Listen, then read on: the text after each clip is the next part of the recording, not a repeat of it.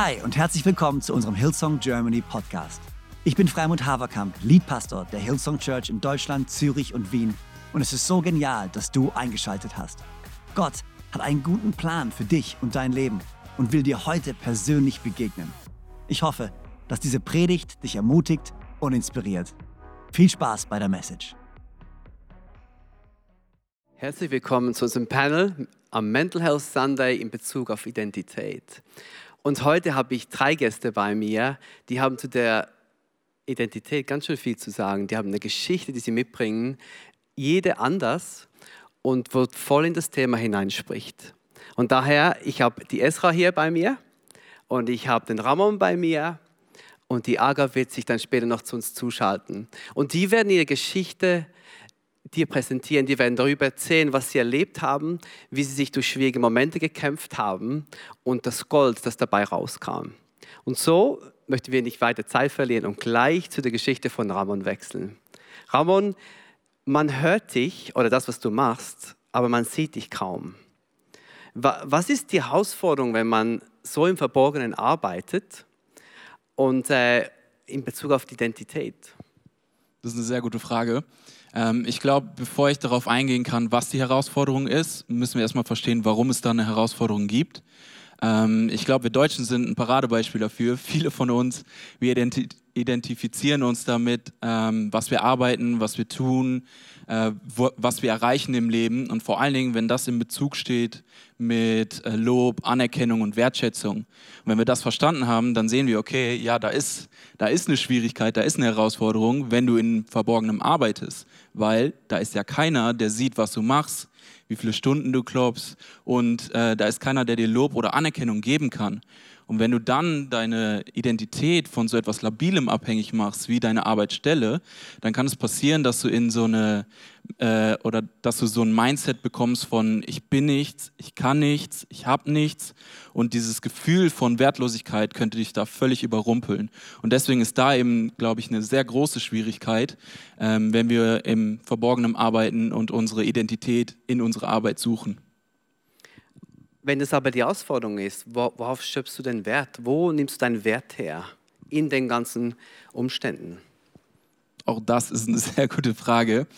Ähm, mein Wert schöpfe ich, das habe ich für mich entschieden, ähm, das schöpfe ich aus, daraus, dass ich ein Kind Gottes bin, dass Jesus am Kreuz für mich gestorben ist und äh, dass ich in dieser Gnade leben darf.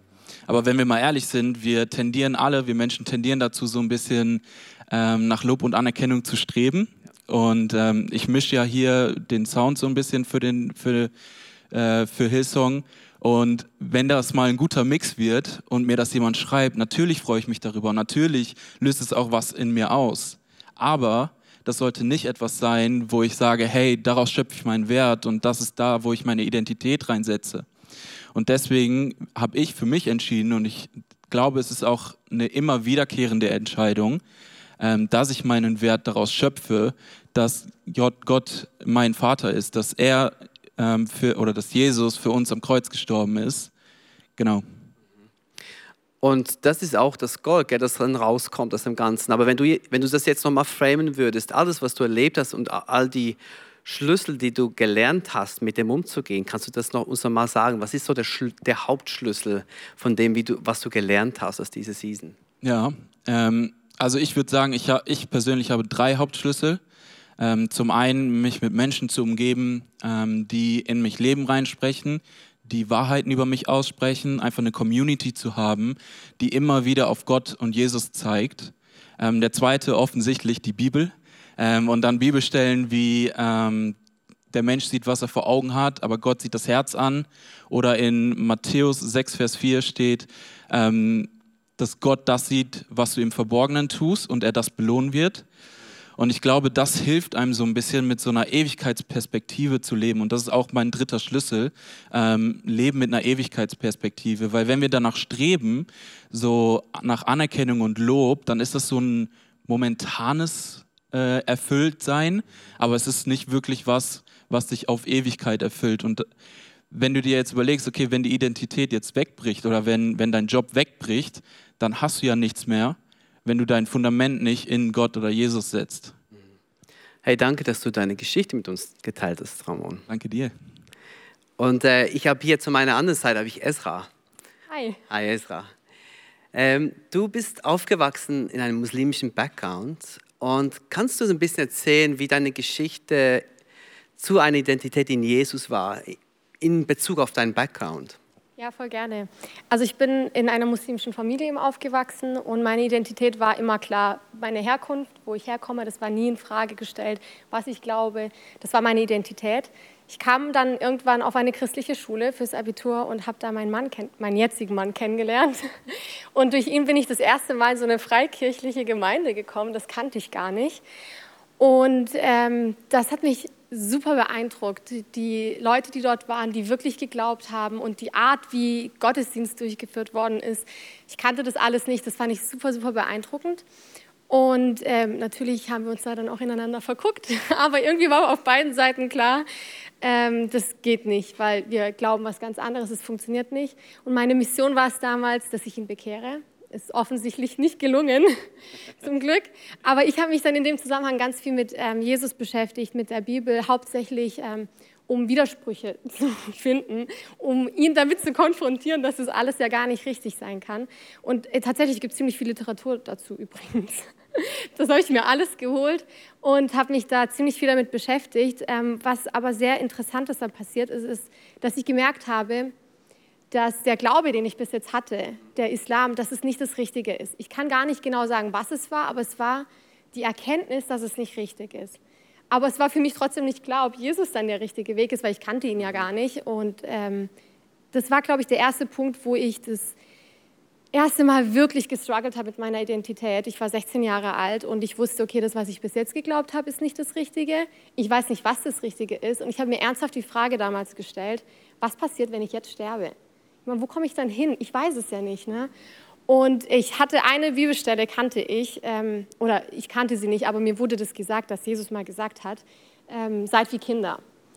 Und den Kindern gehört das Himmelreich. Und das fand ich ähm, in meiner verzweifelten Situation damals sehr hilfreich. Und ich habe gesagt, okay, Jesus, ähm, du hast es gesagt, jetzt bin ich mal wie ein Kind, dann zeig dich mir doch einfach.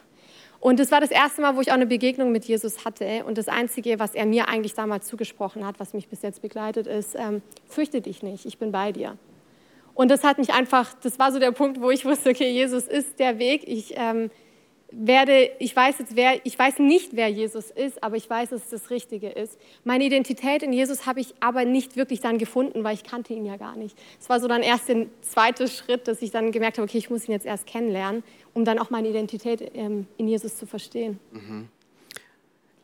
Das ging ja dann weiter und auch mit der Familie, gell? War da irgendeine Begegnung? Wie, wie war das für dich? Wie hat das die Familie aufgenommen und was hat es dann mit dir gemacht? Ähm, ja, die Familie hat das nicht so gut aufgenommen, um es kurz zu machen. Äh, wir haben keinen Kontakt, also seitdem ist der Kontakt abgebrochen. Ich habe es auch nicht gleich erzählt, ich habe es erst ein paar Jahre später erzählt tatsächlich, weil ich mich einfach, ich wusste, was kommt. Ich wusste, dass es ähm, nicht so einfach sein wird und deshalb habe ich das ein bisschen hinausgezögert, bis ich verstanden habe, das macht keinen Sinn, das ist nicht das, was Jesus von mir will, dass ich da so eine Art Doppelleben führe. Und als ich es gesagt habe, ähm, genau, da ist dann der Kontakt abgebrochen, das konnten die leider nicht akzeptieren. Und ein paar Monate später, nachdem ähm, das alles passiert ist, kam eine E-Mail von meiner Mutter. Und sie hat mich immer damals ihre Perle genannt. Das war so, das war unser Ding irgendwie. Und sie hat mir damals in einer E-Mail geschrieben, dass ich ähm, in ihren Augen wie eine Perle war, die in den Dreck gefallen ist und jetzt verschmutzt und wertlos ist. Sorry. Das löst immer noch so Emotionen aus. Mhm. Und das hat mich das war ganz schlimm für mich. Das hat mich so zum Struggeln gebracht, auch in meiner Identität. Und ich habe ich hab mir so viele Vorwürfe gemacht und habe mich auch angefangen so zu sehen, weil es ist ja meine Mutter, die mir das zugesprochen hat. Ne? Ja. Und, ähm, aber was ich so sehr an Jesus liebe, ist, dass er ähm, jeden Einzelnen kennt und jedes Herz kennt und er ist nicht zu groß, um in die Situation reinzukommen. Und ich hatte damals ähm, in der Gemeinde mit der Frau von unserem Pastor damals äh, zusammen Kindergottesdienst gemacht. Und sie kam eines Morgens zu mir und aus dem Nichts heraus sagt sie, hallo Esra, meine wunderschöne Perle. Und ich dachte, wow, das hat sie noch nie zu mir gesagt. Und für mich war das, das war Gott einfach, der ja. zu mir gesprochen hat. Und ähm, ich habe dann gemerkt, ja, das ist nicht meine Identität, was mir meine Mutter zugesprochen hat, sondern Jesus sieht mich ganz anders. Und er hat wirklich, der kam in die Situation rein und hat genau das gesagt, was mein Herz in dem Moment gebraucht hat. Wow. Es ist so unglaublich zu hören, dass Gott genau dasselbe genommen hat, was Zerstörung bringen wollte, dasselbe Symbol uns gedreht hat und Wahrheit gesprochen hat.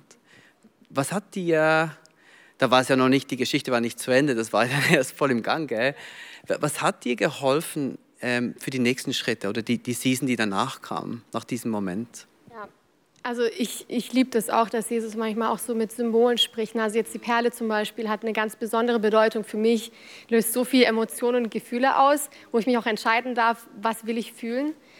Ähm, was mir geholfen hat, ist ähm, das Verständnis davon, dass ich mich immer wieder neu in, die, ähm, in meine Identität positionieren muss. Und äh, dazu muss ich auch Jesus besser kennenlernen, um zu verstehen, wie er mich sieht und ähm, ja, genau, wer ich eigentlich in Jesus bin. Und mir hat das extrem viel geholfen, dass ich Leute um mich herum hatte, die ähm, genau mir meine Identität in Jesus zugesprochen haben. Ja. Und ähm, ich habe einfach gemerkt in den letzten Jahren, ähm, dass wir uns immer wieder eben neu positionieren müssen. Dass die Identität, so, Gott, so wie uns Gott sieht, das ändert sich ja nicht. Aber es ist eine neue Season, neue Leute kommen in unser Leben, neuer Job und irgendwas passiert. Und wir sprechen uns ja manchmal auch selber so Charaktereigenschaften zu. Keine Ahnung, ich bin halt so, ich bin halt unpünktlich oder was auch immer. Und ähm, das verfälscht einfach unsere Identität. Und ich stelle mir das manchmal vor, wie auf so einer Bühne, wo alles dunkel ist und da kommt dann ein Spotlight und das ist so, wie Gott uns sieht und das, ist, das ändert sich nicht, das ist da und die Frage ist, stellen wir uns in das Licht oder gehen wir einfach einen Schritt zurück und ähm, sehen uns ganz anders, als Gott uns eigentlich sieht. Und ich glaube, dass wir uns einfach immer wieder neu in die Identität ähm, positionieren müssen, die uns ähm, Jesus gegeben hat. Herzlichen Dank, Esra, dass du deine Story, deine Geschichte mit uns geteilt hast. Gerne. Und ähm, nun gehen wir zu Aga.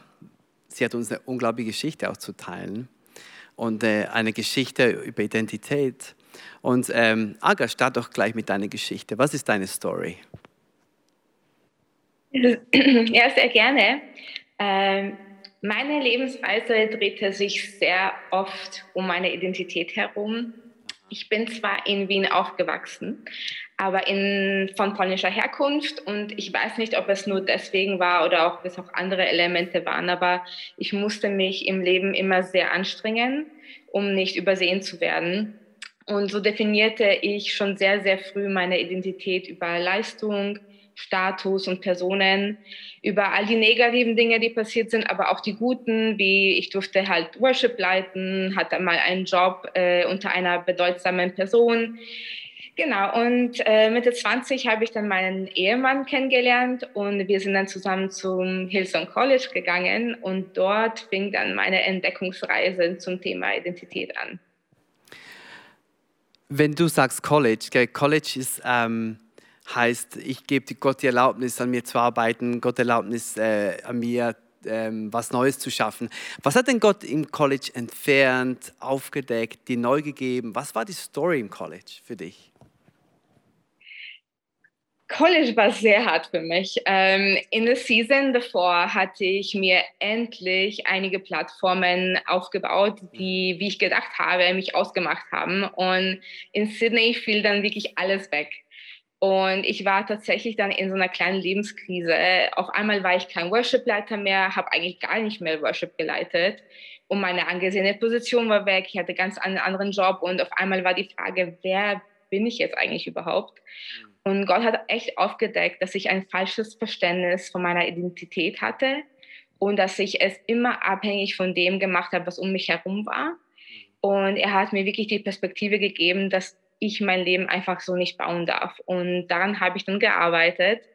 Und genau nach drei Jahren College haben wir uns dann entschieden, nach München zu ziehen. Und ich war so überzeugt, dass meine harte Arbeit ähm, sofort Frucht bringen müsste, weil ich ja so viel gearbeitet habe und so viel geopfert habe. Und das allererste, was passiert ist, war, dass ich nach circa 150 Bewerbungen einen Job annehmen musste, den einzigen, der mir angeboten war, der unter meiner Qualifikation war. Und das war wieder richtig hart. Hm. Ja, das, das glaube ich, dass es hart war. Was waren die Herausforderungen der Situation? Also, oder was waren die Lügen und die Zweifel, wo du angekämpft hast? Woran hast du dich festgehalten, als du zurückkamst und eigentlich nicht das vorgefunden hast, was du erwartet hast? Ach, da gab es echt so viele Lügen und Herausforderungen. Ich meine, ich kam aus dem College und ich dachte, ich kann die Welt verändern. Ich habe so viel Potenzial und die allererste Antwort, die ich bekommen habe, war, hey, du bist nicht gut genug, verkauf dich bitte billiger.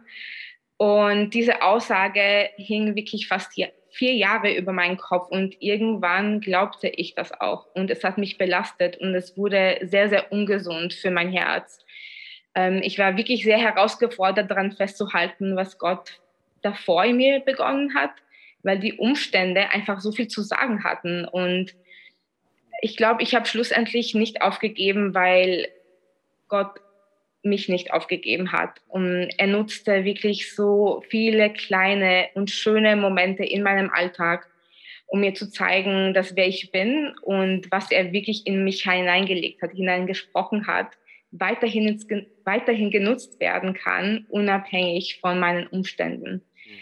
Ähm, und das echt Schöne ist, nach ungefähr sieben Jahren kam dann mein Durchbruch. Ähm, ich, ohne mich zu bewerben, bekam ich einen Traumjob, wo ich äh, meine Stärken, meine Leidenschaft, wirklich alles, was Gott in mich hineingelegt hat, wirklich einsetzen wow. kann. Wow. Ähm, aber ich musste mich daran erinnern, auch wenn das jetzt ein High ist, und nicht ein Low, dass dieser High mich auch nicht identifizieren kann und meine Identität formen darf. Hm. Wenn du jetzt deine ganze Journey anschaust, deine ganze Reise von, von Wien nach Australien zurück, nach München, die Jobs, was, was war der Schlüssel in deinen Höhen und Tiefen? Was hast du gelernt? Was war das Overall Theme? Was war, was war das Gold, das du rausgenommen hast aus dieser Zeit? Ähm, ich glaube, wenn ich es auf eins bis zwei Dinge runterbrechen kann, ist, das erste ist, meine Identität steht nicht in unmittelbarer Verbindung zu den Highs und den Lows in meinem Leben. Leistung, Jobs, Freunde, Plattformen, was man sich auch nennen möchte.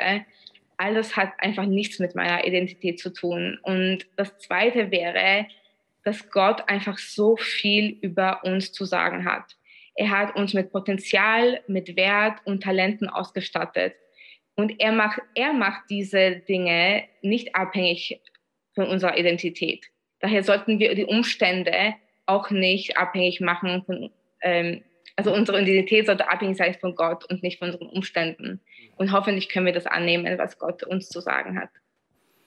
Wow. Herzlichen Dank, Aga, für deine Geschichte, die du mit uns geteilt hast. Und ich glaube, heute haben wir drei Geschichten gehört, wo, wo immer mit der gleichen Herausforderung äh, konfrontiert waren. Und zwar unsere oder deine Identität zu finden.